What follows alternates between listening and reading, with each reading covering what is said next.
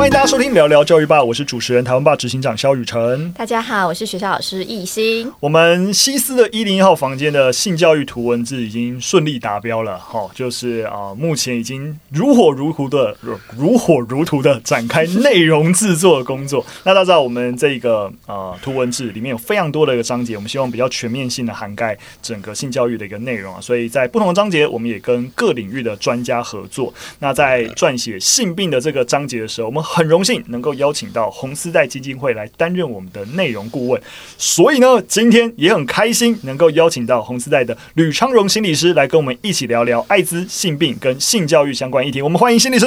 欢迎。好，各位各位好，那我是红丝带基金会的咨商心理师，我叫昌荣。那我在红丝带基金会主要是做艾滋感染者的一些服务跟一些咨询这样子，嗯，那同时也做艾滋筛检、线上电话的一些咨询。那另外还有做脸书小编啊，所以他刚刚立刻来这边先发文，对，要赶快发文说猜猜小编今天在哪里？对，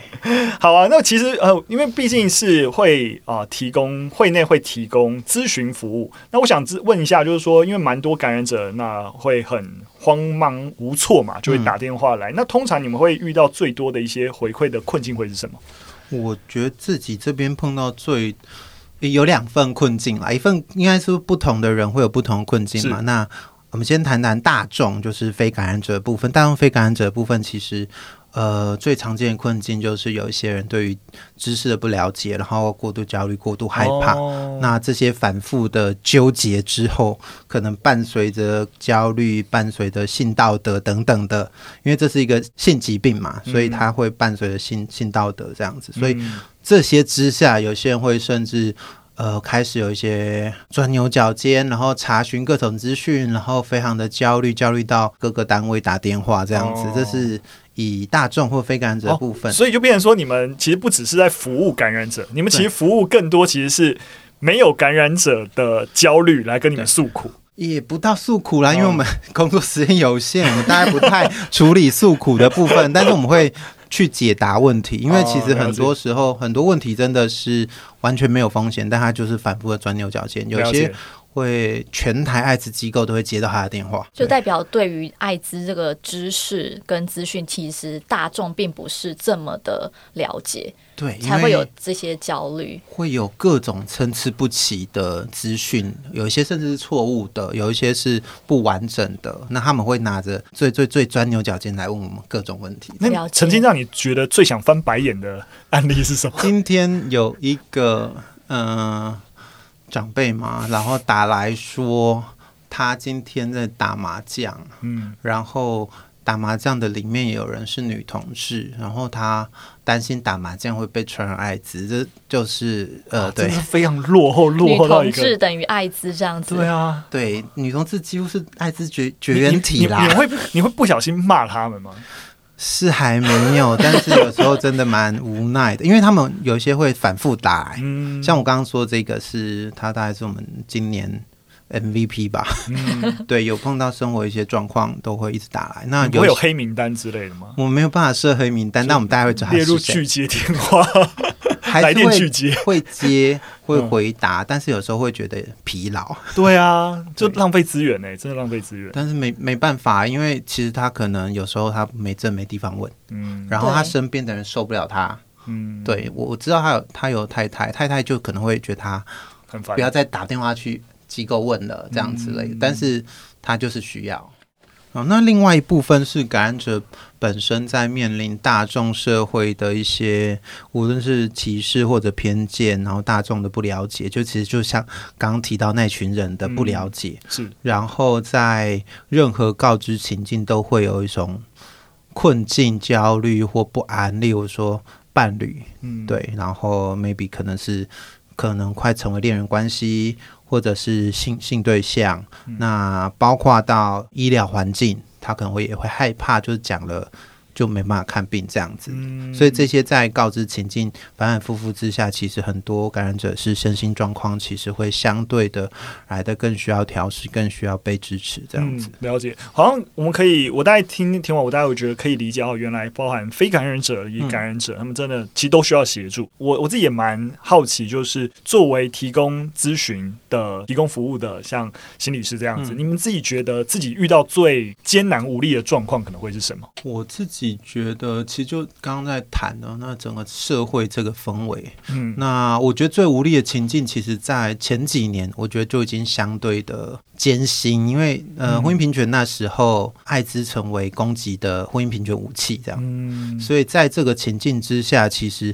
感染者有些感染者甚至会觉得他自己好像拖累了婚姻平权这件事情，嗯，对，因为他本身是同志，也是感染者，他会觉得自己拖累了这件事情，然后甚至会抱歉。懂。必须得承认，我对艾滋的了解大概就是那个一般大众。我我也不敢说我很对我真的蛮浅。我大概只有之前在 Netflix 上看那个就是历史小胶囊里面有一集在讲艾滋，我才开始对这个议题有一些注意。嗯，对对对，所以我这边其实也蛮好奇，就以教师的身份，我其实蛮好奇，比如说呃，现在艾滋感染的学生比例大概是多少？然后基金会这边对于青少年学生提供的协助有哪一些？其实我没有办法确认比例多高，因为其实他来了就是我们的个案，了解。所以我们会协助。但是我自己服务的孩子，其实真的有大学生或者高中生都有。呃，产生困境通常不是学生身份，因为通常学校不会知道。嗯，呃，孩子跟学校说可能有会会会面临到更多麻烦的事情，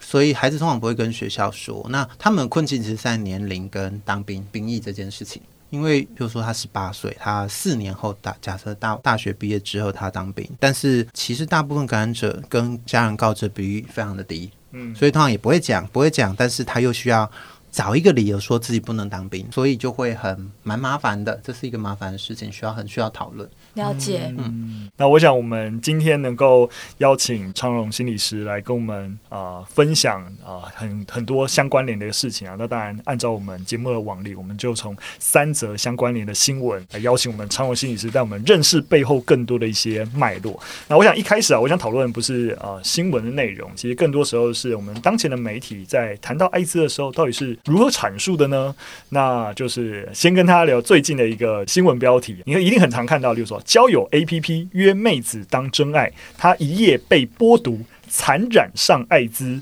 泪剖片吐心生啊！这这个新闻其实是一个中国的新中国的新闻啊，就一个中国的微博网友，那他近日发表发文自述啊，他说他自己在交友软体上面交友啊，结果不幸感染艾滋病，而且他其实是被被骗的。对，那在其实，在去年的事情啊，他跟他认识的女孩交往之后，然后女生偷走了家里的电脑啊、钱包等等，那最后报警其实是有解决问题了，就找到了这个小偷，可是没想到发现这女方是有艾滋病的，所以可是已过了很久了，所以他就很，他就觉得世界要崩溃了，那甚至有轻生的念头。最后他虽然说迅速的去医院检查，也买了阻断药，最后还是不幸感染了。对，那我想这样子的新闻一直经常会看到啊，例如说什么啊，确诊艾滋没工作又被甩，绝望想自尽啊，五年后再传惊觉被误诊。我想你如果你搜寻艾滋相关的一个新闻，大概这些类类型的新闻标题蛮常出现的。那我不知道昌荣心理师，你对于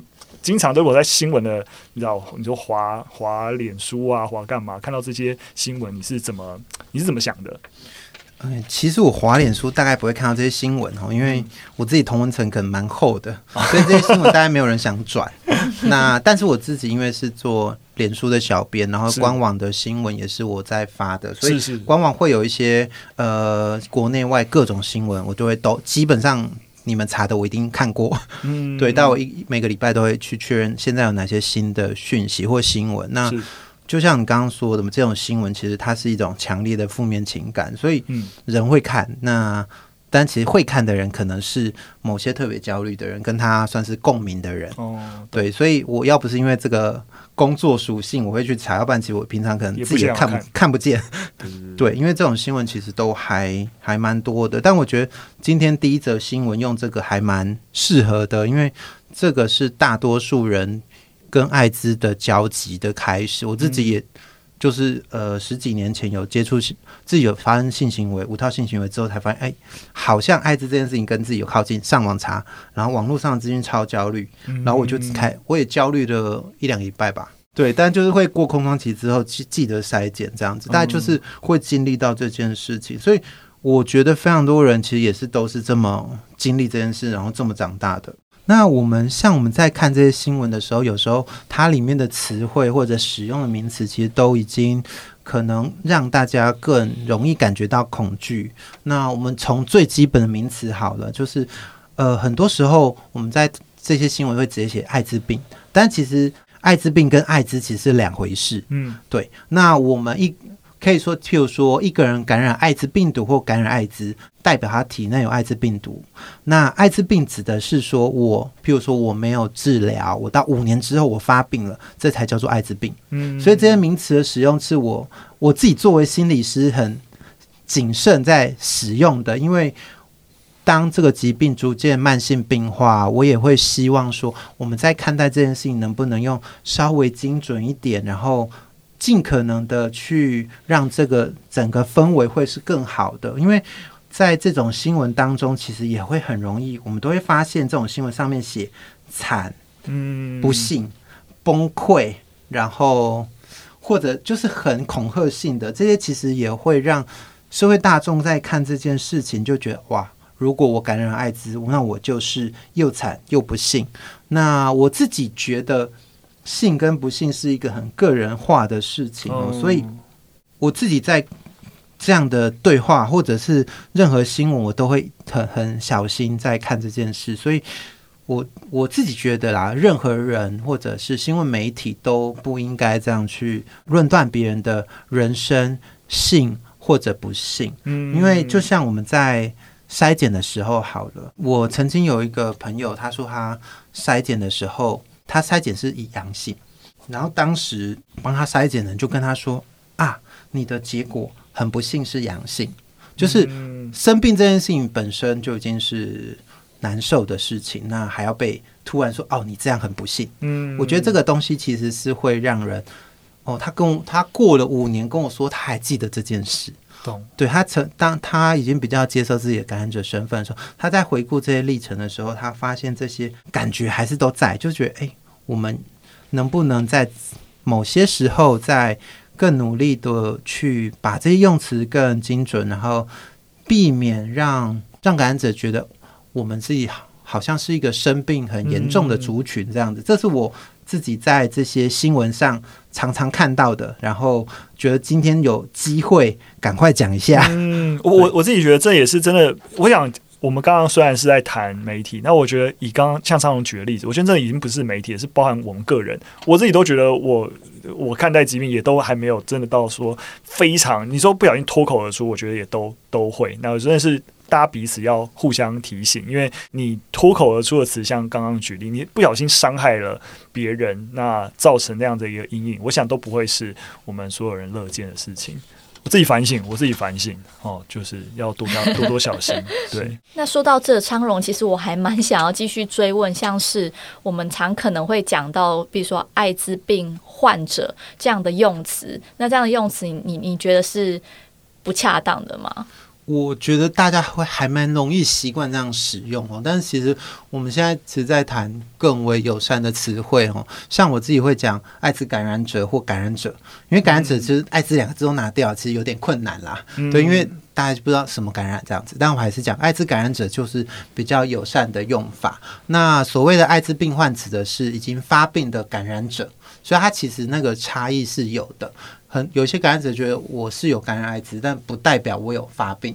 这是一个有落差的事情。这样子，嗯、了解了解。不过像进一步啊，因为刚才一我我我觉得其实台湾爸对于一些名词也是蛮在意的。当然，我非我们专业的名词，我们真的是要多请教专业小心啊。不过刚才我一直听艾滋，因为刚才讲艾滋拿不掉，可是艾滋拿不掉，那前提也是因为像艾滋这个词似乎就是有一些负面的意涵在里面。那你们会觉得要是不是最好是？直接换掉这个 turn，或是有人在倡议这件事情吗？或是讲 HIV 啊？对对对，直接讲 HIV。其实讲 HIV 是更友善，但实际上它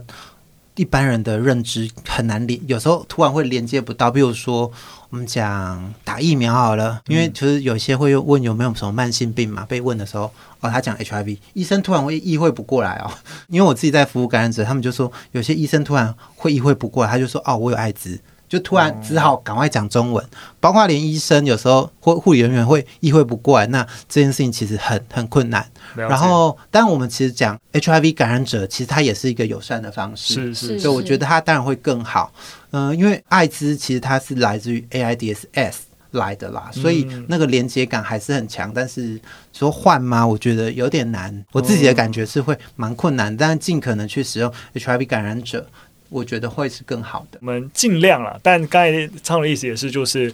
呃，因为已经有点约定俗成，是呃，社会上的那个对于这个名词的既定印象很强，所以用这个“艾滋”这个词也不至于说对啊、呃，就是造成歧视跟冒犯。那如果有更好的词，而你觉得他听得懂，那你尽可能用 HIV 病毒感染者这样子的称呼会比较好。HIV。加不要加病毒，不用加病毒，V 就是病毒的意思。对不起，，HIV 感染者。对，我自己在上课的时候，其实我我因为我自己是心理师啊，之前有帮心理师上一些课，其实也会强调这件事情，我都会特别比较强调，V 就是病毒，所以不用再加病毒了。了解，对，了解，了解，了解。学到一课，真的，真的，真的，我我要小心，会小心。其实我觉得光讲师，我认识的有些讲师朋友，其实他们都自己容易讲错。对，我觉得这件事情真的。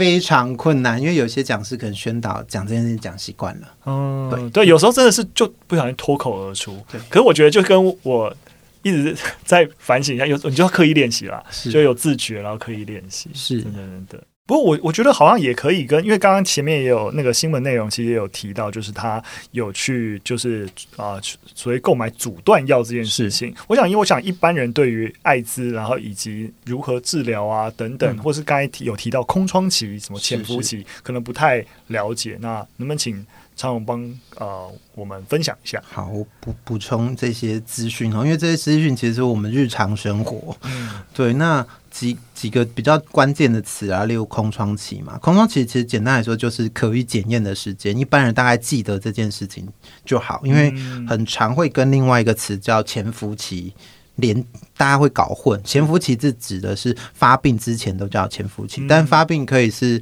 三年、五年甚至十年。所以有些人就会觉得我是，他会以为空窗期就是潜伏期，所以他以为十年后才验得到，嗯，就这些时间会整个被错置。所以一般人我觉得记得空窗期，记得筛检就好。嗯，然后刚刚说阻断药，台湾叫铺路后预防性投药，嗯，那这个东西其实是还蛮，呃，对于他来说，这个新闻其实我看了，因为它是一个过期的使用，一般就是三天内越快越好。我自己在做筛检的时候都会说。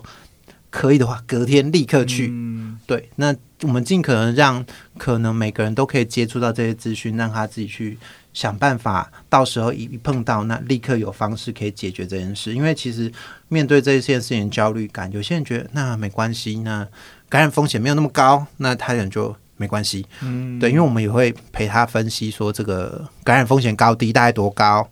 但我们不是说精确百分之几啊，因为性行为的概率大概就千分之几到百分之一点多，嗯，大家就是这样概率。所以有些人觉得那我就赌，有些人不想赌。那想赌的就那空窗期过后去筛检，那不想赌的话就那就赶快去做投药这样子。那只是说它的成本就会比较高啊，大概一万五左右，哦、然后吃药二十八天，然后预防这一次的感染这样子。这是事后药的功能，就这个。补救措施，了解了解。那刚才有讲到筛检，嗯、就是在台湾筛检艾滋，就如果我真的啊、呃、有有疑疑虑，嗯，那要去做筛检是一件容易的事情吗？筛检其实很容易触及、嗯，因为现在其实越来越多筛检的管道，嗯、那。无论像民间团体，或者是像同志中心，或者是卫生局所，甚至到医院，全部都有筛检，而且我们都还蛮重视是匿名筛检这件事，因为很多人会因为如果筛检要具名，他就会害怕，我们就降低门槛，让他不用那么害怕，就直接来。然后筛检我们也不会知道他是谁，我们就提供资讯，像刚刚讲的 PEP 事后投药，那就让他可以知道说。那有这件事情，未来真的碰到，那可以解决。嗯嗯、然后我们筛检，其实在台北好，台北像红萝卜，我们同仁在二楼有一个固定的点，二到日都有在做筛检这样子，嗯、所以他其实会接触到蛮多的呃筛检的人，然后如果检验到阳性，那就是会。疑似阳性啦，疑似阳性的话，就会进入到我这边协助后续的一些工作，这样子。嗯，了解。因为其实像新闻也有提到，他觉得身体有些症状，所以如果说艾滋在得，在例如说空窗期或之后，是会有一些症状是能够帮忙判读的吗？其实我们通常不建议判读，因为那个判读功的功能其实是，譬如说，假设我刚筛检出来阳性，那我可以透过这个症状判断说，我可能感染的很久，或是刚感染，它其实是一个频段。但其实这些症状都非常的跟 COVID-19 相似，它跟感染也哎跟那个感冒也非常的相似，所以变成说它不是一个很好的判别方式，因为像发烧，对，而且很很这些症状其实。有时候会被过度放大，然后常见的会是在二到四周啦。所以像这则新闻里面，想解到四个月左右，他的症状才跑出来，我其实有点疑惑。对，就是我我个人就会对这种新闻，我们都会很敏感。我们会看到这边哪里怪怪的，然后它里面的筛检的时间点可能有点腐烂。哎，我我知道了，因为我我自己其实有时候会以小编身份在脸书发某些新闻，它上面有一些是不不一定正确的，例如说他可能会说艾滋空窗期半年。这种的，就是很长这样子。那艾滋的筛检空窗期其实最长就是三个月，所以我就会去用这些新闻让大众去看一下哪些正确的资讯。哇，这边真的听到蛮多，就是我不知道的资讯，嗯、就是一个一般大众。对，因为其实，在学校教育当中，就只有健康教育课，就是九下在性病的章节才会介绍艾艾滋。对，当然也其实只有两面啦。对，所以之前在节目上也有提到说，像现在学校现场健康教育老师师资的部分是缺乏的，而且有一些是代课或兼课，所以其实呃，学生也没有那么的。确定在上建教课，对，所以我觉得学校教育没有落实的话，其实像。呃，年轻一辈的学子就很容易会受到这种传播媒体的影响，就像刚新闻提到，就会觉得哇，这个艾滋好像就是一个很恐怖的事情啊，然后或者是有点污名化这样子。其实，因为刚刚其实最一开始的时候，昌伦有提到前几年因为婚姻平权的关系，然后所以艾滋这个议题又被啊、放大，甚至更多的一个污名化。那我有些想也是第二则新闻想要再多一点讨论的。那第二则新闻想要跟大家聊国外的新闻，其实也是今年蛮近期的四月底的时候，加拿大的卫生部取消了同性恋和双性恋男性及性少众社区人士的三个月捐血禁令。那这是怎么一回事呢？跟大家啊、稍微啊、提一下，就过去加拿大的卫生部在捐血其实是有，如果你有啊、发生性行为，那三个月内是禁止捐血的。那它修改了，要改成根据捐血者的性行为。进行筛查，那会询问你在一定时间内跟新的或多个性伴侣进行肛交，来作为判断，就不是因为身份而直直接针对性行为本身，所以算是一个进步的一个一个一个法令啊。那为什么会有这些这些法令呢？就原始的政策啊，其实是在一九九二年，在一九九二年的时候，加拿大因为从八零至九零年代之间发生了所谓的血液污染丑闻，当时候的加拿大红十字会呢，因为未能正确的检测和筛检捐血。所以导致了大量的国民呢，透过了受污染的血液的制品而接触到了艾滋病毒。所以当时颁布的规定就很很严格，因为大家就是很很恐慌嘛。所以所以对于像男男性行为者，就规定是终身不得捐血。那政策呢，在后来的三十年内慢慢的放宽了，所以从终身不得变成五年，变成一年，到现在的三个月。那这次的修改，我想又是一个推进啊。但是必须要说，就是规定都还是指向男男行为。非就是高风险的性行为，所以还是被指就是有歧视性，而不是基于科学的。我想说，这个尤其在捐血上面，然后呃，之与艾滋之间的一个关联，我想算是常常被拿来讨论的一个题目。那我不知道昌荣怎么看待加拿大这件事情？回到台湾，或者说有有自己的身份或者经验来谈好了，因为。嗯我自己在小时候，就是十几年前，尚未有任何性行为前，其实我是一直都有在捐血的。嗯，然后其实这是政策性的东西，所以当自己有发生性行为之后，然后也知道哦，那我就开始没有捐血了。嗯，对。那台湾其实这这几年一直有在谈这件事，其实我们也想要往这个方向进展，就是以以每个人的行为层面去谈，而不是以他的身份别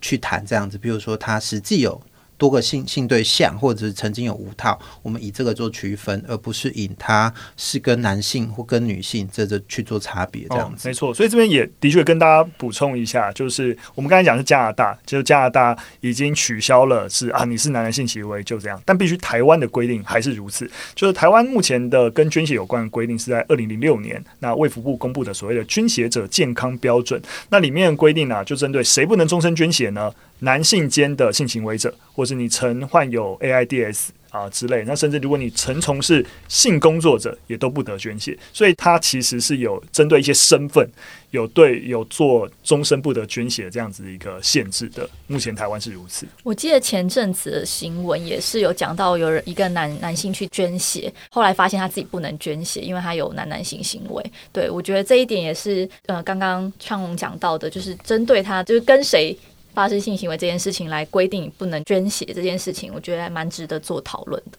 嗯，对啊，这个其实，在婚姻平权那一阵子，其实也是被炒过啊，因为其实这都是很反复、反复在在出现的事情。因为其实就是它目前我们捐血中心的规定是可以检验到十一天前你是否有感染艾滋，所以其实。它的时间到底有没有必要像三个月或者更长？因为它其实是非常有效的，可以判断你十一天前有没有感染嘛。所以其实有没有需要针对身份别，我觉得都是很很多时候可以讨论的。因为这个是这个检测叫核酸扩大检验这样子，NAT NET，然后它其实是可以确保我们血品安全的。所以呃，如果真的自己怀疑自己有风险，那你过十一天再去捐血。那就好了，其实根本就不用去讨论到他到底是什么身份，他有没有什么行为这样子。没错，没错。对，但这件事情其实会因为呃，跟前阵子都都有关系的是说，因为保守方很害怕吗？嗯，会会有一种说法叫做假血假用。嗯，就假是男同志的意思，就男同志的血给男给男同志用，然后就会变得是说这件事情就最后因为本来已经准备要。提案这件已经提案通过了，只是最后变成是说没有办法通过，因为民间的声音太多了，嗯，所以这件事情就又变成男同志或者男性间性行为者，目前还是叫做终身不得捐血，嗯，还是维持一样的状况。之前是想要从终身改成五年，嗯，对，五年没有性行为，我有点难想象啦，嗯，对，五年都已经我都觉得很久了。刚刚其实是讲十一天嘛，对，所以五年其实叫做非常的久，所以变成是说这样的状况，呃，但这些这件事情需要 推动它，其实需要非常多的能量的，是是，对。那前阵子这样子。推不过，那可能又得再等等了。了解，这让我想起，就是我刚就是提到那个纪录片，对，里面其实就有讲到是艾滋，其实刚开始是。让人恐慌，是因为我们对这个疾病不了解。但是因为随着现在这么多的科学证据都在显示，哎，其实艾滋它有一些，比如说刚捐血的问题。但是为什么我们社会大众或是政策方还是没有办法去相信这些专业的科学知识？我其实真的觉得，刚听完就觉得，哎，到底大家在害怕什么？嗯，对。我补充一下好了，因为其实时间拉长来看哦，这疾病到今年应该是四一九八一到到今年是四十一年。它其实是一个非常非常新的疾病。疾病刚出来的时候，它产生的恐慌、焦虑非常的多。因为一九八一到一九九六年这段时间，十五年间其实是没有任何解药的。所以在那个时代，曾经经历过那时段的那时代的人，都会有非都可能会有非常大的恐慌感。呃，我自己其实是乡下，我是台东人，就是一个非常偏乡的乡下。所以我们那时候其实。我小时候没有艾滋这个东西，我记忆是零。对，然后说我没有特别的焦虑或恐慌，但是有我之前筛检的时候碰到一个女性，然后她是一个家庭主妇，她跟我同年龄，年龄差不多。然后她说她小学的时候，那时候真的可能还在没有解药的时候吧。呃，对，所以那时候她说小时候看到学校礼堂。小学五六年级了，就是我其实现在想起来，就就觉得蛮可怕。就是说，一个小女生，然后看到小学的礼堂上面里面是摆满着艾滋感染的死亡啊，或者是重病的照片，嗯、然后那个焦虑感有多可怕？因为那时候照片又模模糊糊的，所以那个想象空间都会非常大。所以他跟我讲这件事情，是因为他来筛检了。他来筛检，并不是因为他自己有发生任何的风险行为。诶，也许有，但可能是跟她另一半，她老公，但是她是就家庭主妇，所以她其实并没有特别其他的担心。但她说，她前一天晚上梦梦里面又梦到那时候小学的那个这个焦虑的。我觉得就好像阿飘一直抢跟着他那种鬼魂跟着他那种感觉，他一想到就觉得焦虑，焦虑就跑来筛检了。所以我其实跟他说完说，哎，你的风险是什么？然后聊完之后就跟他聊聊聊，才聊到说他对这件事情的恐惧感有这么强烈。我觉得就小学种下这个阴影嘛，或很可怕的种子在那里。所以这是一个小小的人。但是我觉得很多人可能也是跟他一样，然后生长在这个年代，嗯、所以他我们很多人其实会碰到，就是不断的记得这件事情，然后可能还会留在世界世界是病这种宣传手段，对他们来说会有很多的恐慌感。那恐慌感其实我们后来教育其实有时候蛮无能为力的。嗯，说到这个疗法，其实我。今天翻那个健康教育课本，就里面有讲到一个叫做鸡尾酒疗法，那也是我就是求学阶段的时候，我一直很不懂这个疗法到底是什么。那他那个 box 里面只有讲到说是谁谁谁提出来的疗法，但我其实一直都不懂。我那时候就是很很白痴，我就会想到说是不是喝鸡尾酒就可以？鸡尾鸡尾酒应该就是一个混合式疗法的通是是这个意思吗？对，最一开始。是因为这个疾病它相对难控制，所以一种药物不行，两针对两种，两种不行就三种，嗯、所以后来就是都是以三种药物一起治疗为主，所以叫做鸡尾酒疗法。哦，各种调法这样子，混合式啊。对。但走到这个世代哦，其实我已经不太讲这个词了。健健康教育课本里面还在对，还是用这个词对。不太讲这个词，是因为现在药物都做越来越单一，就一颗就可以了。然后越来越小颗，对，对，所以你我讲鸡尾酒其实很没有 feel，因为啊就一一颗那么小颗，然后没有鸡尾酒。三合一的感觉，嗯、哦，懂了解了解。不过说实在，我想我们刚才谈到蛮多的，其实就是对于你可以说疾病的污名化。那我我觉得刚才的确让我从一个脉络，尤其从一个历史脉络去了解这个污名化的一个一个成因。那其实我觉得我们刚刚在在谈的加拿大这件事情啊，其实也是有一直在在想这个污名化的一些比较优微的地方，就是说，呃。当我们说一些特定倾向的族群，我们觉得说啊，这些人被贴跟艾滋病的标签是不好的。那他们也认为说，那说他们比较容易感染 HIV 是不好，那是对于他们性倾向的污名化。但是如果极力撇清这个行为本身，是不是也是另外一种对于这个疾病的负面印象的提升？然后就是说这有点幽微，但是我我们其实好像。我不知道，想说超人能跟我们聊聊，我觉得很有趣啊，因为我不太有这么想象这件事情过。嗯、但我觉得每一种想法或想象，其实都代表可能真的有人这么想，而且我们去谈这件事情还蛮重要的。因为我们从心理学来讲好了，心理学有一个名字叫月晕效应，嗯，就是如果你认为一个人有正向的特质，你觉得他可能也会有别的，比如说这个人看起来蛮开朗，就觉得他人际关系好，他跟别人聊天都很好。嗯嗯，但实际上不一定这样。那这是正向的，但是如果回到刻板印象或偏见来说，当我们认为这个族群可能有更多的不好的标签，而且现在有两个族群，然后又并在一起的时候，就会变得非常复杂。嗯，我我觉得它会变得很越来越难解决。是对，因为最大的难题是在于是说，这两件事情如果并在一起谈的麻烦处在于，第一个是简称男同志好了，比较容容易解解说，但这边讲的应该是男性间性行为者，嗯，就是非男同志族群而言，同意忽略这件事情。嗯，那例如说我我们筛检的时候有碰到民众，他是异性恋男生，他就会指着我们筛检空间的海报说：“我不是那个哦。”那个海报上面是男同志壁咚，就壁咚的另外一种说法，这样子。好，他说我不是那个哦，我可以筛检吗？他会开始怀疑说，我因为不是男同志，所以我不用筛检。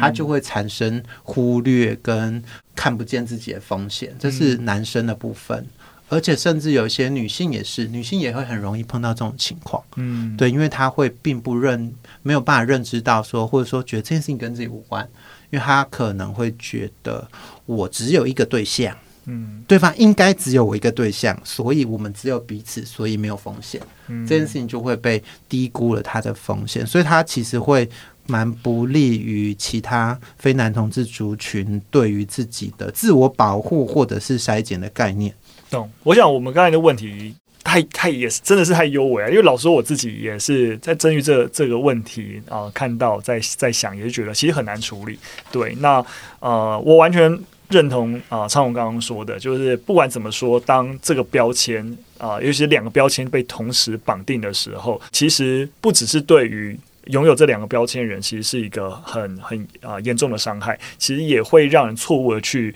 理解跟认知疾病，然后跟这些族群的一些关系。对，所以我觉得都不是都不是好的啦。嗯，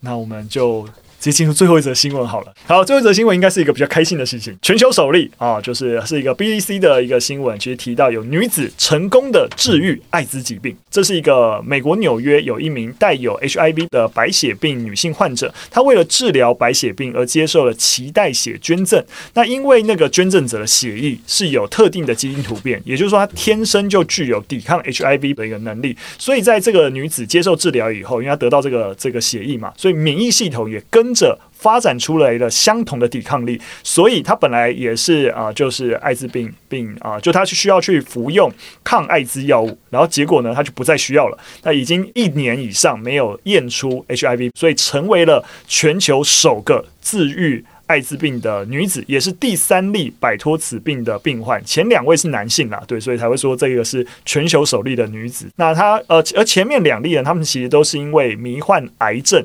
而移植所谓的造血干细胞，然后进一步就消除了 HIV 病毒。所以消除 HIV 病毒并不是本来的首要目标，只是为了治疗癌症而附带的一个结果。所以医界也强调啊，就是说虽然这三个成功案例，但对于啊全球三千七百万名的一个患者来说，其实风险是呃没有办法直接类比说啊，所以有这三个成功，所以这大家都有有希望了。况且目前啊，在服用抗病毒药物已经可以使患者的寿命跟正常人基本上是相差无几的，所以这类干细胞的疗疗法的价值，只是在于就是说证实艾滋病其实并不是绝症。是有治疗希望的，所以未来也许可以衍生出一些比较广泛的基因疗法，对，这是一个是一个，虽然说医界有打一些预防针啊，但应该还是一个令人振奋的消息。不知道昌鸿怎么看？我看着这些新闻，其实看了很多年了，是，就是我我的心情其实也比较复杂一点哦，因为这则新闻其实它第一个就是这样的体质在华人身上很少，然后常见都在欧洲或北美。哦，你是说具有 HIV 抗这样的抗有办法？本身就抵抗艾滋病毒的这些人，是这些是一种体质，是。然后我们其实也不知道哪些人有，嗯。所以第一个是少，然后第二个是说，它本身需要是白血病患，我们才会去使用到。呃，移植，然后移植之后又有那个服药的问题，嗯、因为有一些要抗吃抗排斥药物这样子，嗯、那这些药物其实副作用都非常大，所以有些甚至可能会更危险，甚至有死亡的风风险这样，嗯、所以这全部都是很大的风险。好，是，但是我自己这边其实除了这个以外啦，我觉得它是一个。很多时候对很多人来说是希望。我我不只是在看这种新闻，我甚至有看到偶尔大家一两年会看到艾滋治愈新曙光哦。如果一去查，可能没几年大家就会看到一则。可能我看太多了，所以有一种无助感，觉得这件事情好像蛮遥远的。对我自己的心情啦，对我我自己其实，当我在粉专就是还是会发。然后我并并不会特别说这件事情好像很近这样，因为我自己在感染者社群的朋友来说，他们其实也会问这件新闻。嗯，他说：“哎，有这个哎。”然后我就稍微浇一下水这样子，就就提醒说这件事情是有有难度的。然后我我自己的立场会是这样，因为我觉得如果说一直有这种希望，一直希望，我可能就是看太多了，然后就有一种。好像有希望又被浇熄，有希望又被浇熄，有点反复的看到这件事情。这样。懂，了解。回到全球来说啦，全球其实女性感染者比男性还来得多。呃，嗯、台湾其实相对来的少，嗯、应该只占感染者比率应该是百分之五。嗯，对，台湾是男男多女少这样子，所以在台湾来说，其实它不是一个很容易被看见的族群，因为很多时候像刚刚其实有都有提到，女性其实并不会顾虑到自己。有风险这件事情，嗯、所以有些女生其实会忽略筛检。真的，因为你刚才不讲，我也是直觉觉得应该是男生比女生多。嗯、是在台湾是这样，对。对嗯、然后另外就是，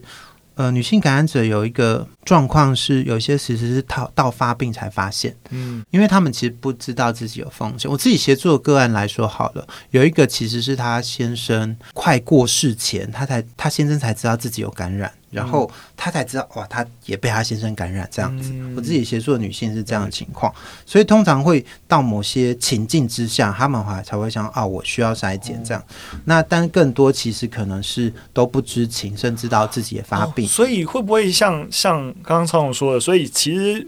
这个，因为那个比例，如果全球来说，你女性稍微多一些，是对不对？那台湾是这样，会不会其实是像我们刚刚说的一些刻板印象关系？所以其实并不是女性真的比较少，而是她没有被筛检出来，所以是一个潜藏的患者比较多，嗯、有可能是这个样吗？我目前认为不会啦。嗯、我觉得这件事情是抱持着并不会这样，是因为如果女性的潜藏的感染者比例那么高，我们其实会看到非常多。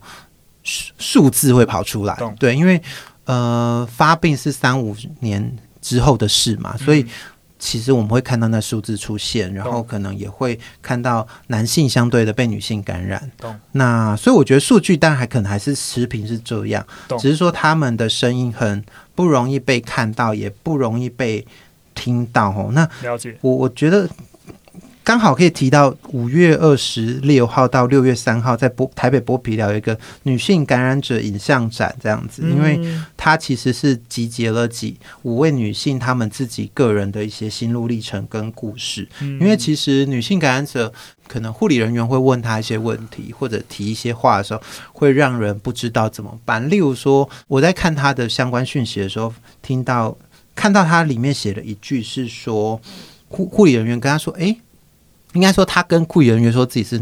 感染者，然后护理人员说：“诶，你看起来不像诶。”这背后其实是有很多的情绪转折嘛。那那个不像代表什么意思？就是背后其实代表的就是女性感染者她是不是有某些既定的负面的形象，所以她自己会觉得很很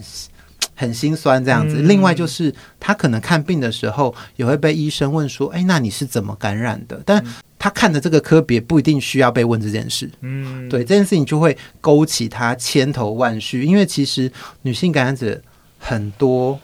都是因为被先生感染的，像刚刚说的这个女性影展，他影像展，他们其实这五个全都是一样的状况，是先生感染的，嗯，所以在被先生感染，然后又可能会很多的生命经验的变化，然后发现自己是感染者，甚至可能要面临到很多。不好的对待，嗯，对，那这些都会不断的陷入很多的负面情绪，所以单就一句话可以勾起他过往，也许这十年、五年、二十年的很多很对他来说很难以回顾的情绪经验，这样子。嗯，了解。而且刚才听到也是回到像我们上一则新闻提到，就是那个这个污名，除了像我们上一则提到跟所谓的男同性恋族群绑定在一起，那另外它其实整个这个疾病的污名化也跟就是让让大家听到这个疾病的时候，联想到觉得啊，你是不是就是有很多的性对象啊？是一个在性上面比较所谓的那种有一些比较负面词，然后滥交啊等等，随便对随便，就是说这个疾病就会一直在跟这些就是负面的词，没错，连接在一起。对，可是明明得到这个疾病，可能有各种可能性。大家都会直接的往这方面去想，也造成了当我得这疾病的时候，就会承受更多的一些社会压力。对，所以这其实跟上一题其实在谈的，就是说那个族群之间的拆解，其实这是非常重要。嗯、因为我们越不拆解，所有的人都会困在这里面，是是，是所有人都是共同的受害者。嗯，对啊，所以我们想，我想我们这边也还是希望，像刚才虽然说那个关于捐血的这样子的一个啊。呃算是修法的一个推动啊，比较困难，但我想我们还是核心还是希望呼吁这件事情，真的应该要把特定族群的一个污名化的标签给拿下来啊，这还是一个希望大家能够一起支持的方向。那说到这女性艾滋的感染者部分，我也想要了解更多有关，就是像怀孕垂直传染的这个风险部分。其实女性其实，在从一百零三年还一百零六年那时候开始，就是针对女性，哎，一一零三年针对女性的产检就会增加艾滋这个项目，所以其实，在三个月就十二周的时候会第一次筛检，然后再来是那个生产前才会再做一次筛检，就是想要尽可能双重避免这件事情。嗯、所以这几年其实基基本上是没有相关的案例。上一次的案例是一零六年，一零六年的案例是他是国外回来回台湾待产，哦、所以他快生的时候才做的那那一次的产检，然后啊有感染，然后 baby 也跟着被感染这样子。嗯、所以其实这个是比较少见的案例，但是这些年其实几乎。不会有这个情况，因为其实呃，透过剖腹产跟剖腹透过那个阴道生产来说好了，呃，其实剖腹产它会再下降一些风险，嗯，因为 baby 从呃阴道出来的时候，产道出来的时候，其实它身体的组皮肤还没生长那么完全哦，所以其实这这个过程它都是提高风险方式，所以。嗯提高风险原因啦，不是方式哈，所以透过剖腹产，它其实可以再下降风险。甚至如果说妈妈在三个月产检发现，立刻投药，其实现在药物都非常有效。很多感染者他吃药一个月之后，病毒量就测不到了。嗯，测不到之后，就代表说他其实基本上没有办法透过性行为传染给别人。但这边讲的是。怀孕生哎生小孩这件事啊，所以不太一样，但是其实它还是共通的，因为我的血液当中的浓度其实跟其他器官啊，或者是体液的浓度其实都一样是，是呃病毒量都是非常低或者测不到的。了解，嗯。我觉得今天真的是很开心诶，就是呃很很多时候都是我跟一心在聊，那针对一些比较专业的一个主题，能够邀请专家来跟大家一起分享，我们就可以像一个小粉丝一样，一直问出对 很多在这个议题上我们的一些好奇，然后带观众一些询问，我觉得蛮好的。那今天的非常谢谢昌龙能够跟我们一起来聊聊。那我想说，最后有没有什么就是听众朋友也很想支持这些事情，那你也想支持红丝带在做的事情，那有没有一些方法可以跟大家分享？好，我们最近其实有在泽泽募资哦，募资到六月六月三号，哦，六月三号，六月七号吗？六月七号，好，六月七号的 募资不是我在做的，好，不然也有可能在处理这样子。好，所以就是希望大家可以来。呃，关注这件事情，然后如果募资可以协助的话，当然更好哦。那我们主要是在做艾滋生命教育绘本。那我们的教育绘本其实主要是从艾滋感染者身份来做出发，因为过往比较没有以这样的形式在做宣导。那呃，特别是以感染者为主角，然后我们去谈他整个社会处境，然后感情关系。那当然，我们还为了教育的立场，所以我们还讲了一个人感染的。为什么感染？然后治疗，然后甚至我们是拟人化，我们把艾滋病毒就有点像是它在人体中怎么跟我们的白血球啊、免疫功能这些互动的过程，我们都画了。对，我们就以拟人的形式，就把人体像。城堡一样这样子，艾滋病毒进攻我们的身体这样子，好，然后包括治疗，我们就画弄了这些东西，希望大众可以更了解，也可以透过这里面的一些故事给大家一些力量，因为其实。像最前面开始有提到，感染者在告知的时候都会面临到很多困难，我们都会很害怕说我们会因为身份而被拒绝，但是不讲，其实自己又过意不去，所以这反复的感觉，其实很多时候会让这段关系有时候反而对方以为自己冷掉、冷却了，其实自己只是处在我还在要要不要讲这件事情，对，因为要瞒这件事情在伴侣关系当中并不是那么的容易，而且对方发现了，其实。到时候还是会面临到，我们还是要一起来面对处理这件事情，这样子。然后书名我们是叫做《离不开我的好朋友》，往后日子与你和平相处。这其实也是我们请感染者社群的朋友帮忙想的，因为我当初自己在想题目的时候，就觉得想了一堆很像很文青的题目，但发现超匪，没有 feel，没有感觉。我就请大家帮忙想。我觉得这个想想出这个题目，我觉得。比我想的太好太多了，它其实代表是说，呃，感染者想要跟他体内病毒共存，嗯、然后一起是好的，好好的相处。我觉得他其实也映照出台湾感染者其实也希望整个社会跟感染者社群是能够好好共存的。嗯、对，这些都是我觉得他们题目，他们想出这书名非常棒的方式了。对，嗯，很令人感动啊。天啊，在这个结尾真的很令人开心啊！就是有有一些努力，我们能够持续，但也知道现在社会还是有很多的歧视跟压力存在。但我想，我们就一起努力。那也希望大家能够一起加入我们。啊那今天真的非常感谢大家收听。那一样，如果你喜欢我们节目内容，或想给我们任何建议，都可以留言告诉我们。那当然一样，很希望大家能够支持红丝带的艾滋教育相关的一个绘本募资。那相关的连接，我们都会放在节目的说明栏。那我们今天的节目就到这边喽。那非常感谢昌荣，谢谢谢谢，好，谢谢大家，在这边再见喽，拜拜。拜拜。